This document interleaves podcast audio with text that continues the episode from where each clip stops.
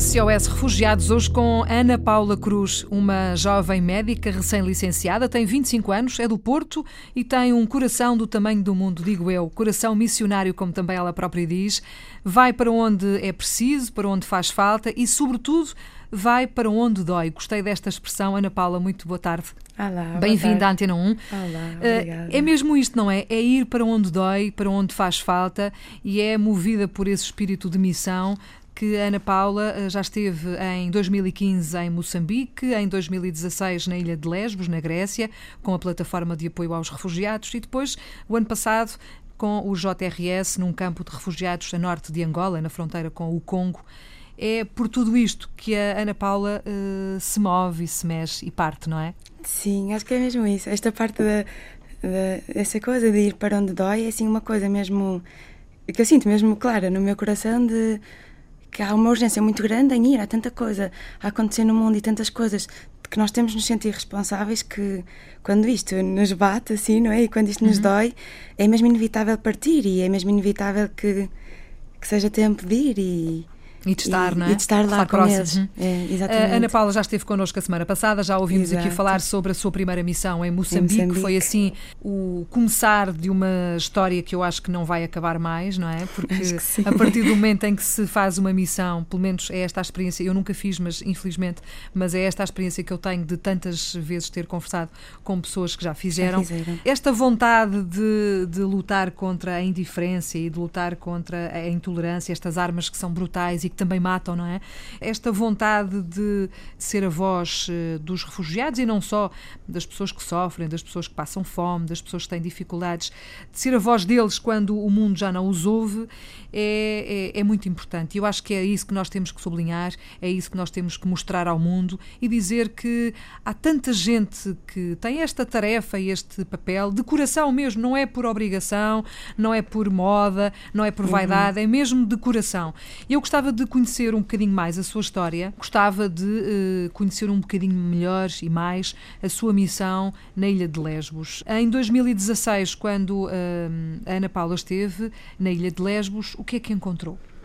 Uh, exato, isso é uma, assim, o caminho que eu fiz também para chegar até Lesbos foi assim um caminho de perceber que se falava muito dos números das pessoas que estavam a chegar e uh, eu, tornei, fiquei assim muito consciente de que estava muita gente a chegar à Europa quando voltei de Moçambique, uhum. porque até lá eu não, não se ouvia falar tanto e eu não tive como ter informação durante esses dois meses e quando voltei havia assim imensa informação e uh, uma coisa que pensou acho... o que é que eu andei a perder não é sim o que é que se, é que se passou Exatamente. o que é que aconteceu como é que como é que as coisas estão assim e como é, o que é que nós podemos fazer. E uma coisa que eu acho que até tem assim uma quase fobia é uma fobia a números e porque acho que são mesmo abstratos e não nos falam da dor real das pessoas e não nos falam de nomes, nem de caras, nem de corações, nem de histórias de vida. Essa que é essa. E Quando nós conhecemos é aquele rosto, é aquela pessoa e aquela história de vida, é uma pessoa isso. que tem, de facto, tem um cheiro, um toque, é uma cara, um rosto que nós sentimos, é, exatamente. É mesmo diferente. As coisas mudam, não é? Eu já tive a oportunidade de conhecer aqui alguns refugiados, ainda há muito pouco tempo tive cá um refugiado do Congo a contar a sua história e a apelar ao mundo e à comunidade internacional, por favor, ajudem o Congo. Congo. Nós estamos uhum. a precisar. Quando essas pessoas nos aparecem à frente e, e se mostram como pessoas com uma identidade, com uma história, com uma vida, os números uh, ganham outra dimensão. É mesmo, é? é? mesmo. Porque acho que é mesmo isto. Os números até nos podem assustar, não é? Claro que nos assustam. Eu, quando estive em Lesbos, no ano 2016, 90 mil pessoas entraram na ilha, passaram lá. Tipo, é, é um número que nos assusta, claro que sim, mas não nos dói. Eu acho que não nos dói porque, uhum. porque é isso, não nos toca, não nos toca na pele, não, nós não sentimos. Por isso é que é importante ir lá. É como, as, ima é como as imagens, não é? Que nós vemos na é televisão. É vimos os, agora já não tanto, mas no início víamos os barcos a chegar, muita gente a morrer eu acho que nós, nós enquanto país aqui em Portugal, claro. falo em relação a Portugal, mas também em relação à comunidade internacional, nós só acordamos para aquela realidade quando vimos aquela criança, o Ailan, morto na, na, praia. na, praia. Era aquela criança, não eram dezenas, não eram centenas. Não, era ele. Era, era aquela, ele. exatamente. É mesmo isso. E muda tudo. Quando nós passamos do número para a pessoa concreta, a missão muda completamente. Exatamente. Porque depois não é, não é só sobre o conflito e sobre a guerra e sobre o que acontece nos países deles. É sobre como a guerra os magoa e como é que continua a magoá-los todos os dias. Então muda tudo e é muito mais doloroso, sem dúvida. Mas é uma dor que é mesmo necessária. É mesmo necessário sentir esta dor. E foi isso que eu encontrei em Lesbos Foi passar do abstrato e de um tema muito geral que se chama crise dos refugiados e a chegada de tanta gente à Europa para nomes e para pessoas e para ver as condições em que elas viviam. E o que me assustou muito quando eu cheguei foi eu perceber não é? As coisas que eu ia conhecendo sobre dos conflitos nos países e tudo, eu percebi que estas pessoas que estavam tão magoadas pelo conflito, pela dificuldade da travessia, não é? Pelas mil coisas que eles uhum. viram, que eles perderam, que lhes morreram a eles. Exatamente. Perceber que estas pessoas estão magoadas, chegam até nós e nós colocamos, elas vão parar a um sítio que é um campo de refugiados rodeado de arame farpado, de, de muros, de fronteiras, não é? Como se construíssemos muros dentro de muros e fronteiras dentro de fronteiras e isolamos-las ali e dizemos, ok, eu por recebo tempo, por tempo indeterminado. Por tempo por é? indeterminado. Uhum. Exato, que elas não sabem por quanto tempo vão Exatamente. estar ali. Isto é mesmo difícil. Como é que nós, pessoas que estão tão magoadas, nós perpetuamos esta dor e Há campos, eh, eh, em Leste especificamente, há dois campos assim maiores, depois há, há outros shelters alternativos e hum, refugiados urbanos, mas assim, os dois campos maiores, que são o de Karatepe e o de Mória, o de Karatepe tinha condições muito boas, as pessoas viviam assim nos contentores, que dentro, condições muito boas dentro de um campo de refugiados, não é? temos de adaptar sempre claro. a realidade. Mas depois, por exemplo, o campo de Mória, era o caos, era, era, vivia, era assim um antigo centro de detenção, cheio de arame farpada toda à volta, tendo, tendas daquelas que nem sequer são impermeáveis, daquelas de, de campismo mesmo, hum. onde chovia e onde nevava lá dentro e onde. Uh, pronto, e isto a mim era. Como é que esta é a maneira que nós temos de acolher pessoas que estão magoadas e como é que isto é, é o que nós temos a dar-lhes. Como é que. Isto a mim doía-me muito. E acho que isso é que fazia a missão da parte tão importante naquele sítio. E continua a fazer, fazer, não é? Continua exato, a ser, porque continua. o conflito não parou, porque a crise não parou. É e a par continua lá, continua, continua, na linha da frente, continua Sempre. a ajudar e continua a mesmo. trabalhar. E os voluntários continuam a ser precisos e nós continuamos a fazer o SOS Refugiados, porque continua a ser preciso mostrar ao mundo que esta realidade existe e felizmente que há pessoas como Ana Paula que continuam a achar que faz sentido sentido ajudar. É isso, não é? É mesmo isso. É uh, entretanto, conte-me um bocadinho como é que foi, uh, como é que era o vosso trabalho lá, o que é que faziam. Claro. A realidade, entretanto, mudou muito desde 2016 até agora, não é? Sim, sim. As coisas dúvida. mudaram um bocadinho. Sim, mudaram um bocadinho. E um, o trabalho que, que nós fazíamos lá, lá e que a Par faz em Lesbos era assim um trabalho muito próximo de de proteger grupos que nós achávamos que eram vulneráveis e continuam a ser, né? que são as crianças, os adolescentes e as mulheres.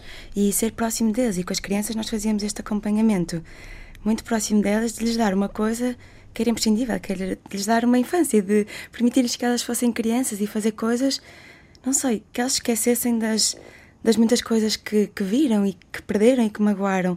E uma das coisas assim mais incríveis que nós fazíamos lá era umas as sessões de cinema à noite no campo, dentro de um contentor. Nós punhamos as crianças lá para dentro, todas, projetávamos um filme na parede do contentor, um filme de animação, e eles sentavam-se no nosso colo e ficávamos ali uma hora a ver um filme da Disney ou da animação que fosse. E o que eu adorava nisso, não, claro que não era o filme, era eu poder proporcionar-lhes um momento em que elas não eram refugiados, elas não eram crianças magoadas, elas eram só crianças. Pelo menos durante aquela durante hora aquela elas esqueciam que estavam Elas não estavam num campo de refugiados. E os olhinhos delas a brilhar era a missão mais cumprida que nós podíamos ter naquele sítio.